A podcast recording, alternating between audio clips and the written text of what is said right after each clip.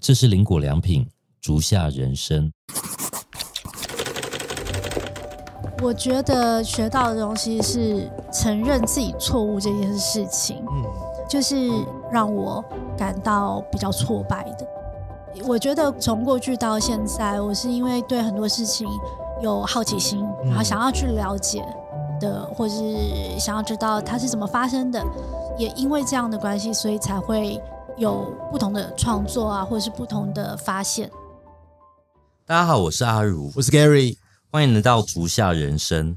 哎，这集给你开头，你跟君远比较熟。好，我这边刚刚啊，在开头之前特别讲说，我这一集要放慢步调，因为君远是我认识非常非常有气质的女生。好，然后她讲话的时候是。很温柔，可是很笃定的。那我觉得今天也借由君元这一集的一个访谈，然后我觉得我们重新抓一下试试看，我们这一种比较感性的这个声音步调，是不是也可以是林果的这个 podcast 的发展的一个方式？我们要走感性路线，你们要走感性路线，好啊，那我就开起来。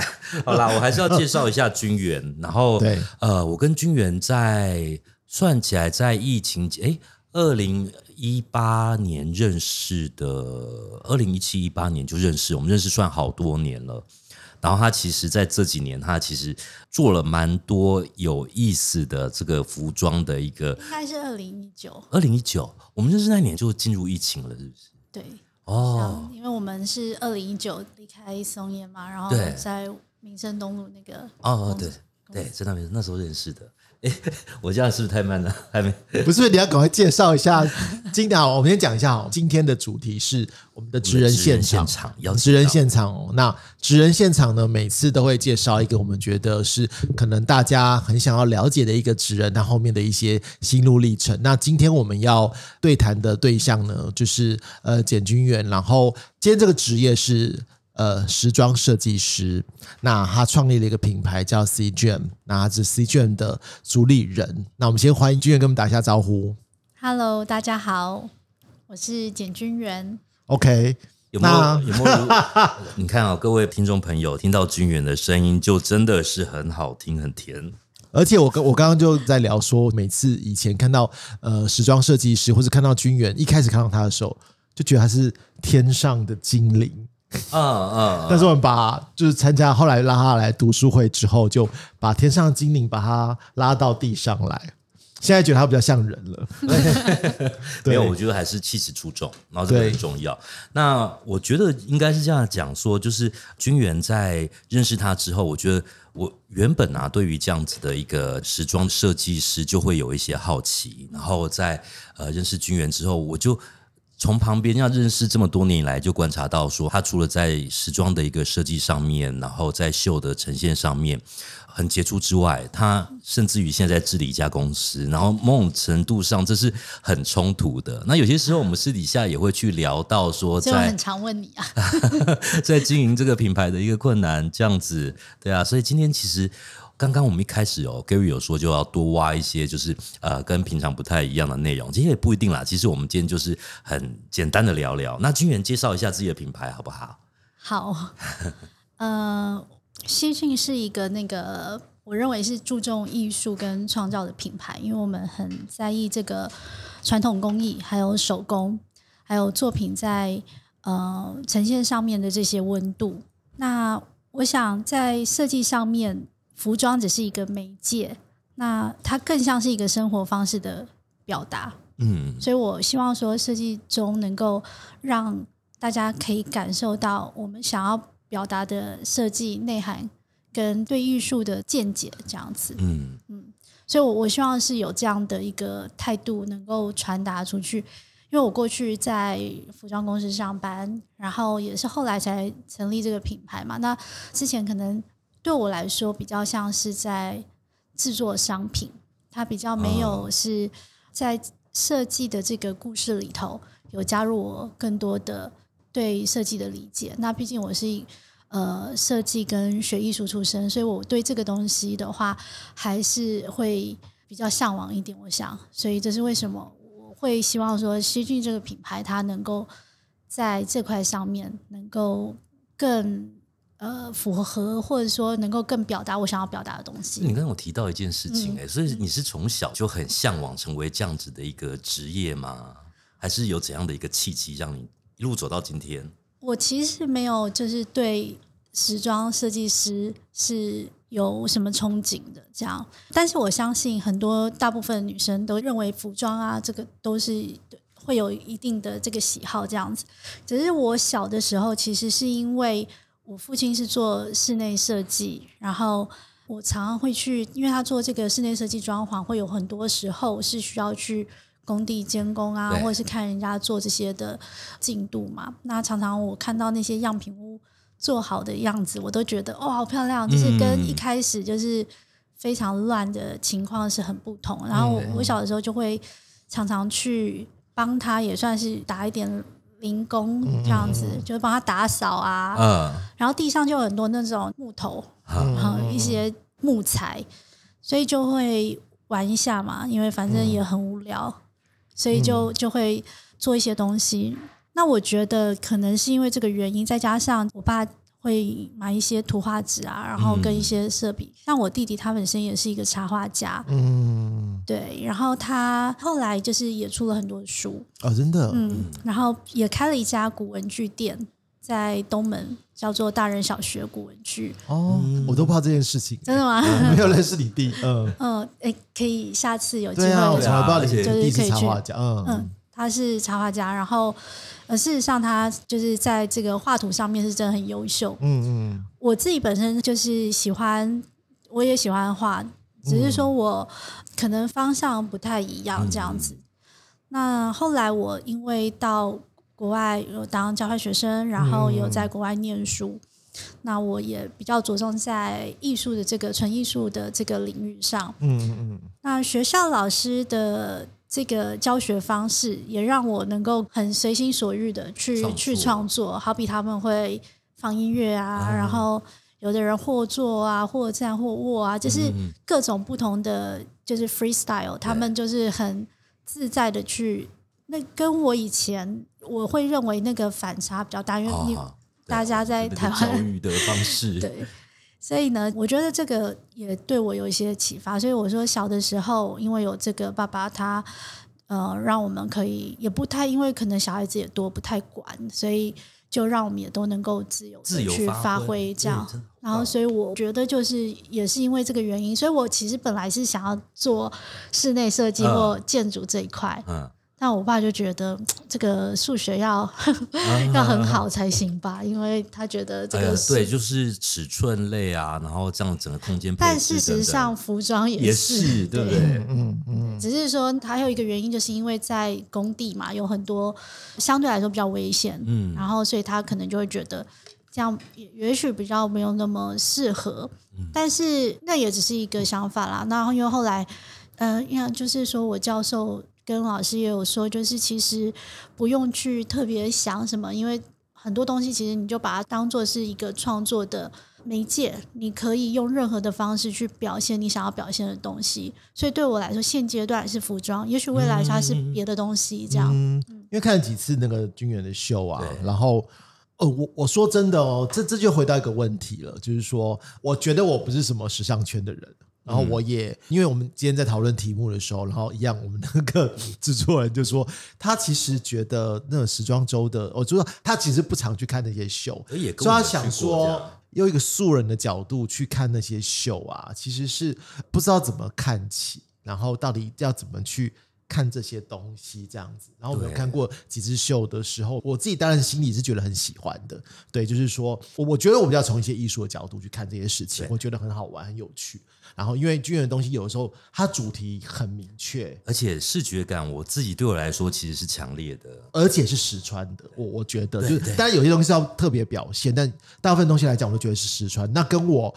常常在看那个，呃，那就是所谓走秀这种状况，你像我就常常不知道他们到底在想表现什么，就完全是秀服的概念。所以其实，哎，我刚刚讲什么？我觉得 问题是什么？我们的听众朋友很多人其实不太了解是这个时装的，他在举办不同的秀的时候，他的里面的工作内容啊，或者是目的啊，或者是如果作为一个只是一个欣赏的人的话，他应该怎样去看这样子的一个秀？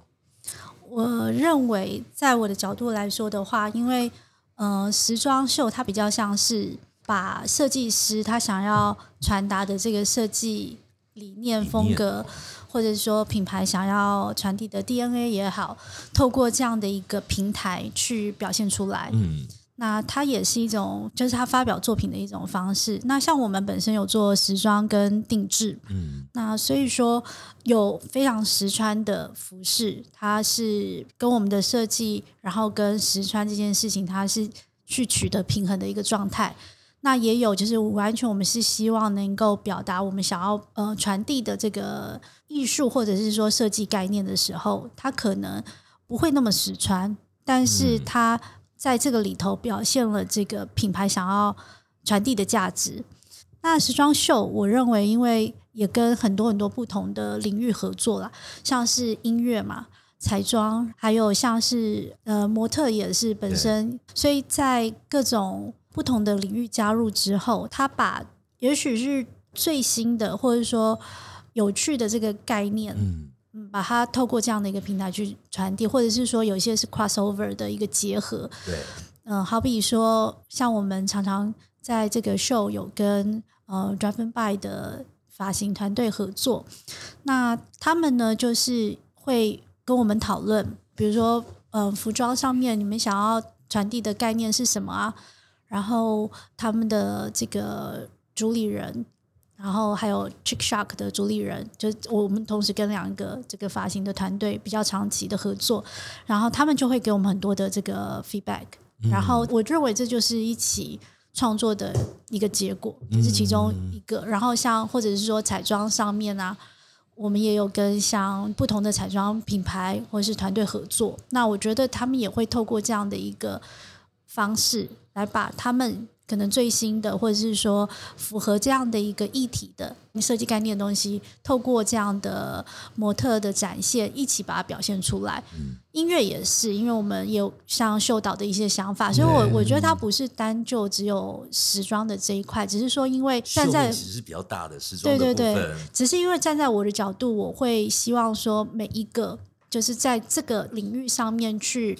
传递的时候，它是融合的，所以必须要去多方的协调，然后就跟他们呃，先让他们知道说我的这一季的想法是什么。嗯嗯。那怎么样可以一起来配合这样的一个内容？然后嗯，也许我也会获得一些其他不同的想法，因为这有些不管是音乐啦，或者是模特出场的方式啊。各种的这个配合，像我们也有，就是透过你们的鞋子去把它让模特能够穿的更更有那样的一个味道。那其实都是各种不同的品牌啊、领域啊一起的合作的成果。所以就把它当做是一个表演艺术在看，他可能不不一定只是看他的服装剪裁，可能看更多的是整个秀的声光，或是中间的合作产生的一些。理念的东西当做是一个表演的形式来看，这样子的一个作品是一种。我觉得应该还没有接触过时装秀的朋友来说的话，是不是一个切入好的一个切入角度？对，我觉得它对于像新观众来说，嗯，时装秀它可能会是一个很好的欣赏的机会。那这欣赏机会，它可能不一定是服装。然后它可能也有其他让它比较有感到吸引力的地方，音乐也好，或者整体的视觉感受等等。那当然，比如说对想要对服装上面在更加了解的时候，可以透过这样的一个机会去了解到说他想要传递的这一季的这个概念是什么？嗯，为什么要用这样的音乐？那这样的铺陈又代表了什么样的意义？我觉得他就可以从这边去观察到很多像是服装上面的细节、剪裁，然后还有像整个表演者想要传递的这个主题和情感都是很重要的。因为像我们有一次呢，我们是跟台中的建设公司，我们使用了他们的场地，嗯嗯，那这个场地是在台中无期的海港那个地方，然后我们就用了它，就是。内部跟外部的空间，那它是一个很漂亮的接待中心，叫连月星。然后我们就在那个场地里呢，让模特呢走出一些比较，就是跟一般的这个 runway show 就蛮不同的，因为它比较更有故事性。它走到了可能阁楼上面，因为它它是有跟这个鸟屋书店结合，对，所以它里面是有一个书店的一个概念。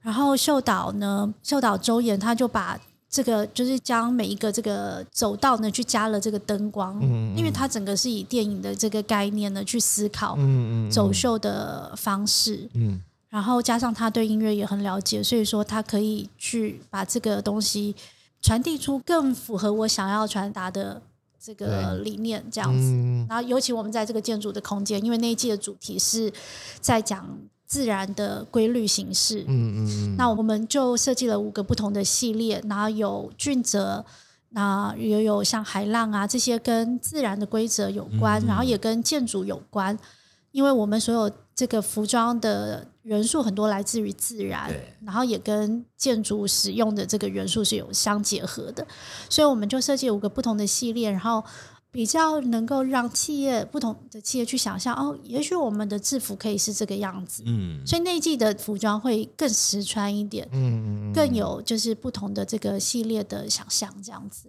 嗯嗯，其实像我觉得君元算是台湾少数。呃，时装设计师，但第一个还是要讲一下，他其实均有得过蛮多奖，像呃比较有名，就像是佛罗伦斯这边的双年展的部分，对，像他在二零二三年，还有在二零一九年的时候，都有得到呃铜牌奖的部分，对。然后，那我知道那个军远这边，他每年在做这个秀的时候，其实你也算是少数持续有在做秀的设计师吧？因为我不确定说对你们来说是不是呃每年都要有一个。秀的方法来呈现出你们的作品系列，会是一个很重要的一件事吗？嗯，我觉得每个人都有不同的方式去呈现作品。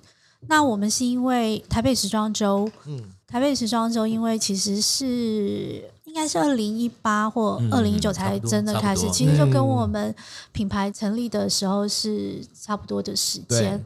那也因为这样的关系，我们其实就。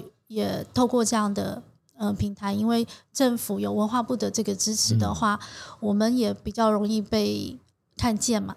对，那所以说我们也很。谢谢，就是说有这样的一个机会，能够在官方的场地松烟，因为松烟其实对我的感情，我觉得也蛮深的。因为我在之前呢，我有在松烟的创作者工厂去进驻，嗯，所以我在那边，我觉得能够后来在服装秀的时候在那边呈现，我都觉得是很很开心、很感激的事情。这样，但是其台湾的环境是不是不一定有这样的机会可以去？就是你你们现在通常就是一年分成两个季度来做秀的部分嘛，对不对？是国外比较有机会有这样的场合去做持续性的秀的呈现。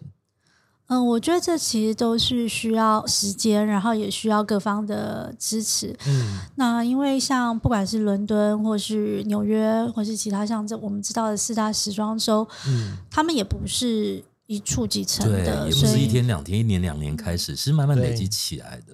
对，所以如果说现在开始有台湾自己的这个台北时装周，我觉得也是一个很好的方式，让更多的民众，呃也好，或设计师本身他有机会去呈现以外，跟民众能够去接触，也能够透过这样的时装周有更多的商业机会。对，因为像国外的话，呃，它不单单就只是服装周，它有结合像 trade show。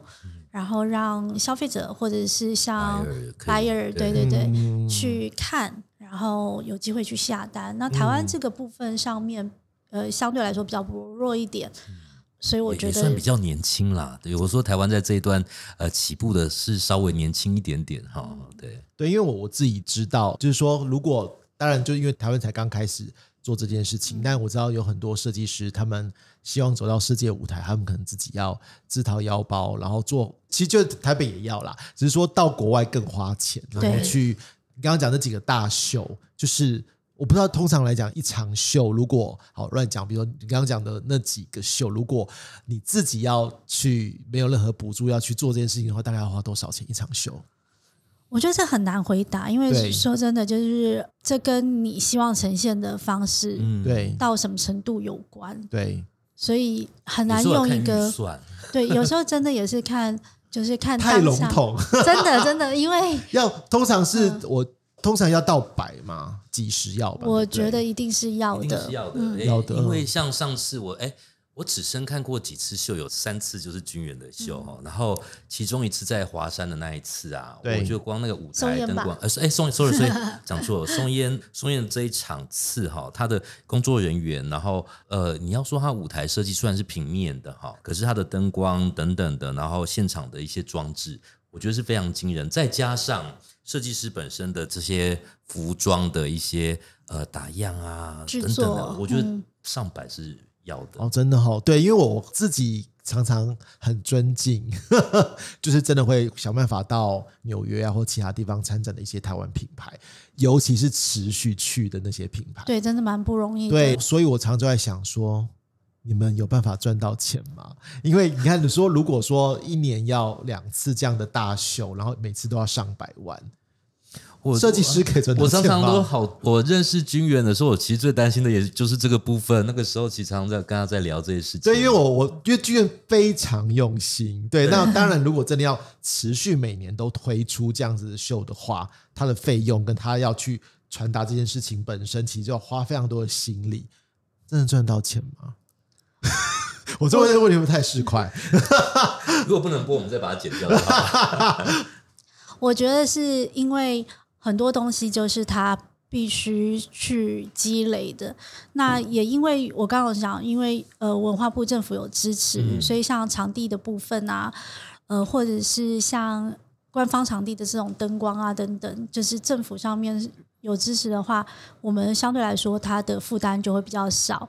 所以事实上是真的有受益在这一块上面的。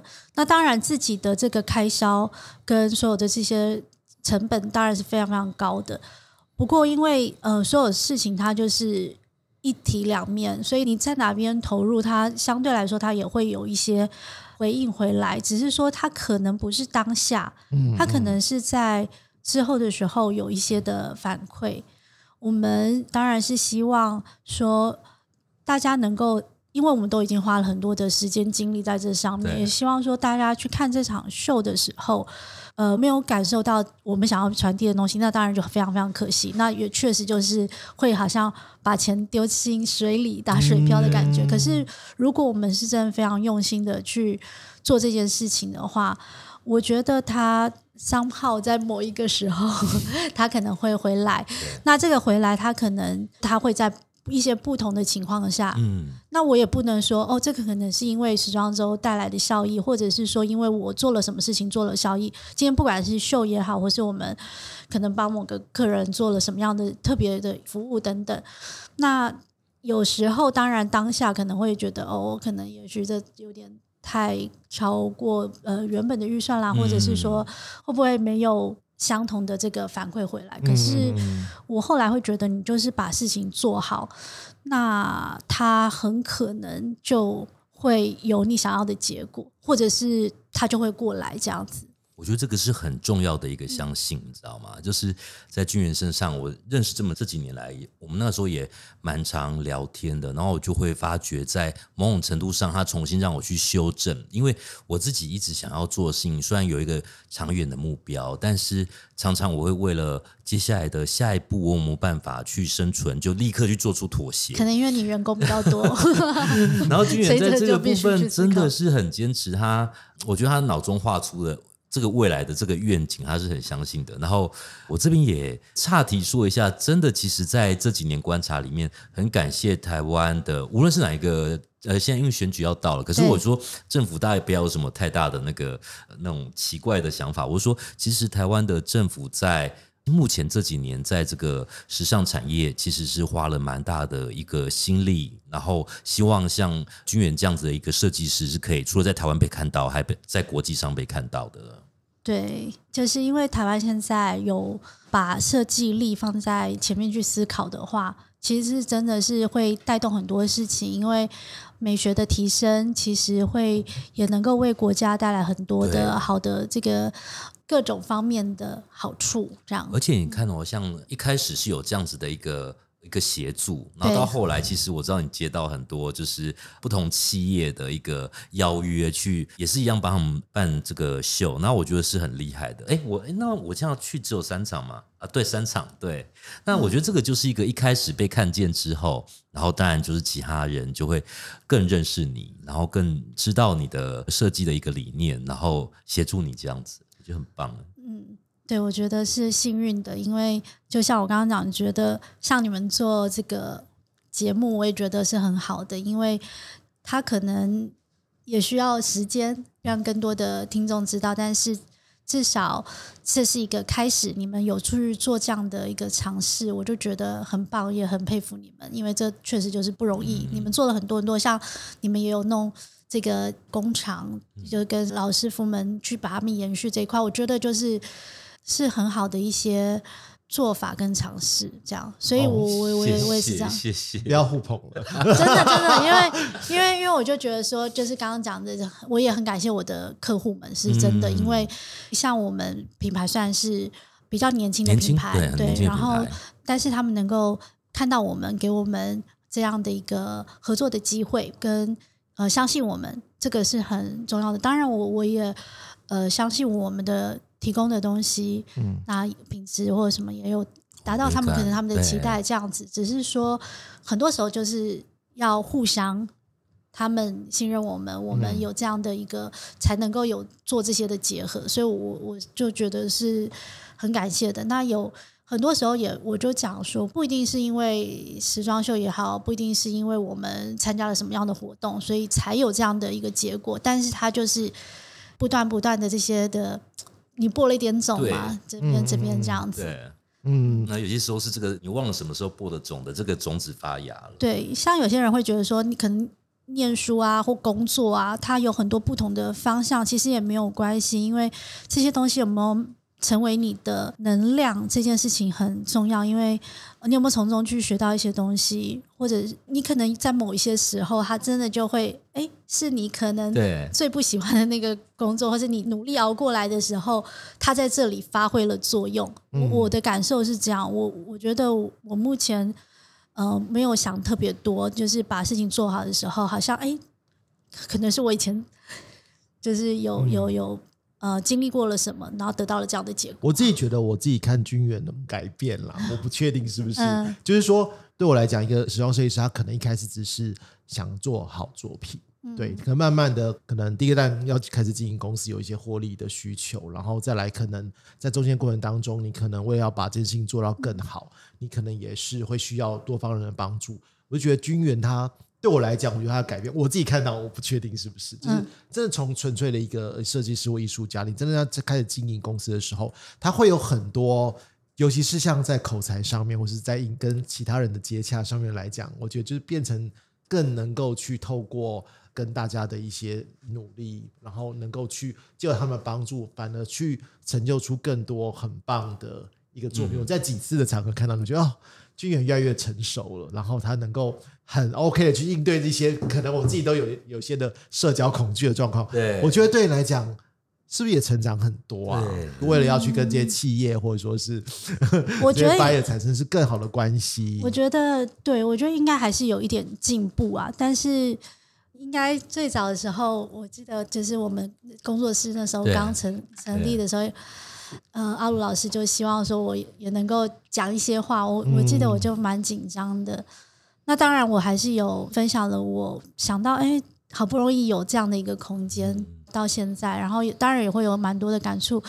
那只是说，有时候在分享的时候，刚好现场是一些认识的朋友的时候，或者是一些呃合作的客户也要哈，那就会比较亲切嘛。所以，就像现在跟你们也比较亲切一点，但是。如果是在其他的场合，也不一定能够这么好啦。说真的，因为就是还是会有很紧张跟不知道怎么去表达的时候。所以我想问是说，就是一个时装设计师，除了只是把衣服做好之外，他是不是有很多你必须得要去经历的一些挫折、困难，或者是你觉得之前没有想过的事情？嗯，对，我觉得挑战跟各种事情都是。每天层出不穷的。你可以举几个例子吗？因为我觉得可能有机会有很多听众，他们梦想就想成为像你一样，就是享誉国际的国际国际的时装设计师。我帮他讲一个，嗯。啊！可是我不知道他会不会到时候会不会被剪掉。如果巨人说说那个话，呃，认识他这样以来，我发觉说他会有一些实习的伙伴想要跟他一样。那可是当实习伙伴到了他的工作现场之后，就会发现说，原来一个设计师不是就穿的美美的。然后走上舞台，或者是接受大家访问，其实是有很多要亲手去做很辛苦的、很杂的事情。那当然，就这么多的要跟那个军员学习的实习生，到后来也不见得每一个都可以运作的下去，其实蛮辛苦的。那这个对我现在用这个视角来看的话，就会发觉说，这也是军员他很受挫的其中一个事情。嗯，好，我要听心源说嘛。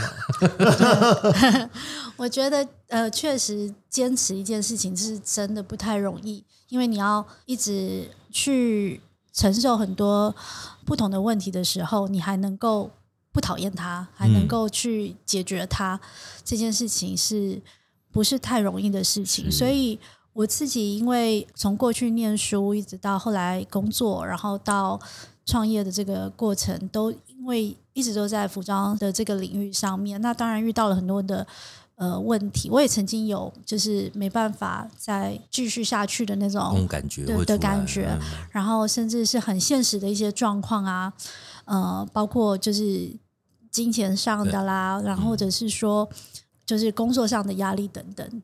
那所以说我对于像比如说有实习的伙伴呐，或者是一些比较年轻的。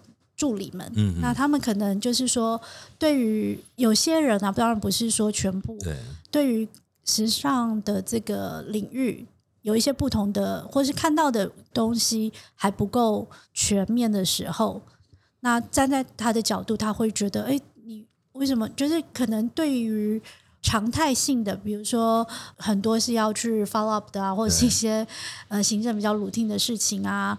或者是要去一些比较杂的事情吧，那还没有办法去习惯，或者是说认知说这个才是常态，跟他的想象不一样。对，因为很多人看到的是比较漂亮的那一面，嗯嗯。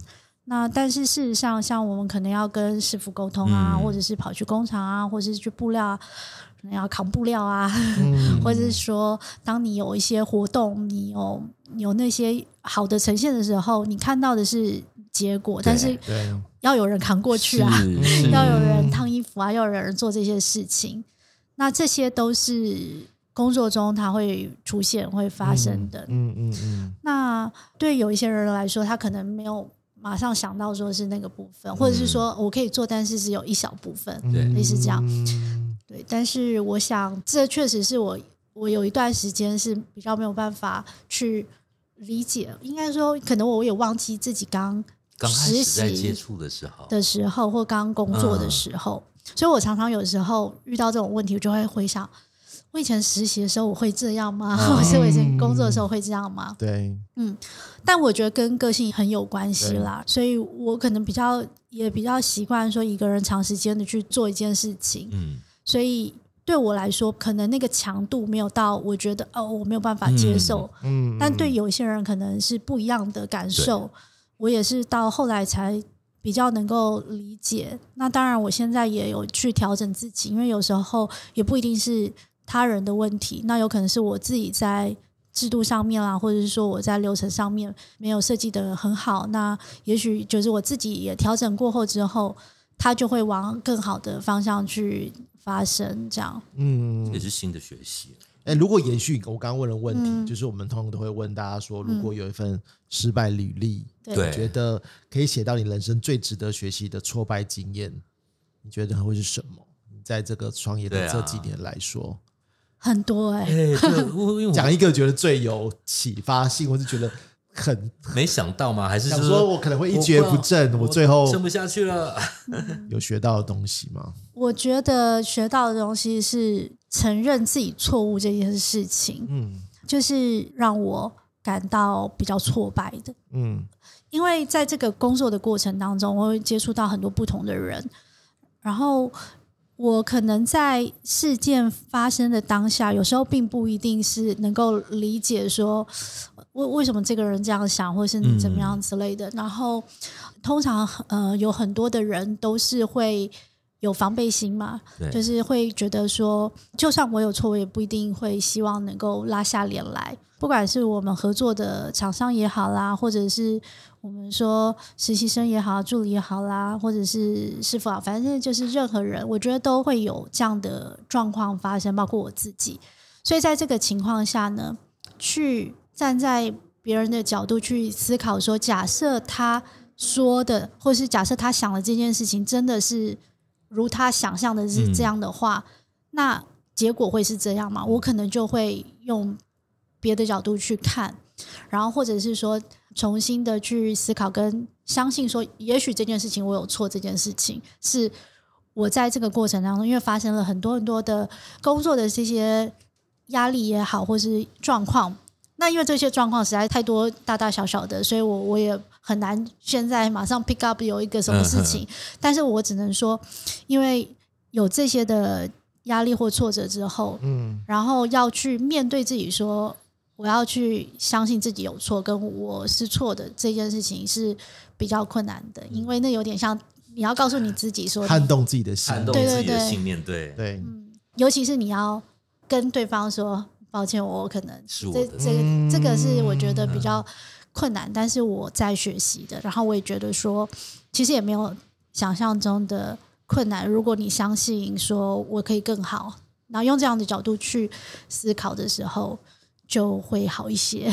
对，我觉得好像身为创业者，有时候你同时间又要怀抱着信念，可同时间你也要打破自己的信念。对，所以其实是一个。要有自信，又不能过度自信，对，中间的过程可能是需要拿捏的。然后，另外，我想啊，我还是想问一下，因为。君远，就我觉得在这几年的秀里面，我常看到一个，就是你在 crossover 上面，我觉得有非常多，每次都会有跟很多不同的艺术家或是一些工艺师合作。像我觉得，呃，应该是去年跟那个王清霜老师合作，今年三月，今年吗？我就觉得超级酷，因为我觉得，嗯，我觉得很多传统在做这方面的部分，我都觉得是沾一下。是，就是拿个图腾弄一下就就了事。可是你的秀非常的完整，你要讲一下，很进入，你知道吗？那个对对，而且视觉感非常的让人期待，跟觉得很很耳目一新。嗯，然后要讲一下为什么觉得会想要跟这些不同艺术家或是一些不同的美材去做这些合作。那合作上面来讲有什么心得吗？嗯，呃，这次合作的这个。工艺家他是王清霜大师，因为他是人间国宝，对百岁的这个漆艺家，他已经做这个漆艺已经超过八十五年了。嗯，他们等于说世代传承，因为他的儿子，然后包括他的孙子俊伟，就是我们这次也有合作包包，就一直有在做这个漆艺漆画的这个部分。嗯，我确实呢觉得他很酷，因为。他已经超过一百岁了嘛？然后 对，然后岁啊，天哪！但是他还是持续的创作者。对于他坚信的东西，他是很专注的。你看得出来说，他是很非常非常坚持跟专心的人。所以当时在跟呃公益中心的人接触，然后我有跟当时的主任呢，就是有等于说一起讨论，还有策展策展人，然后。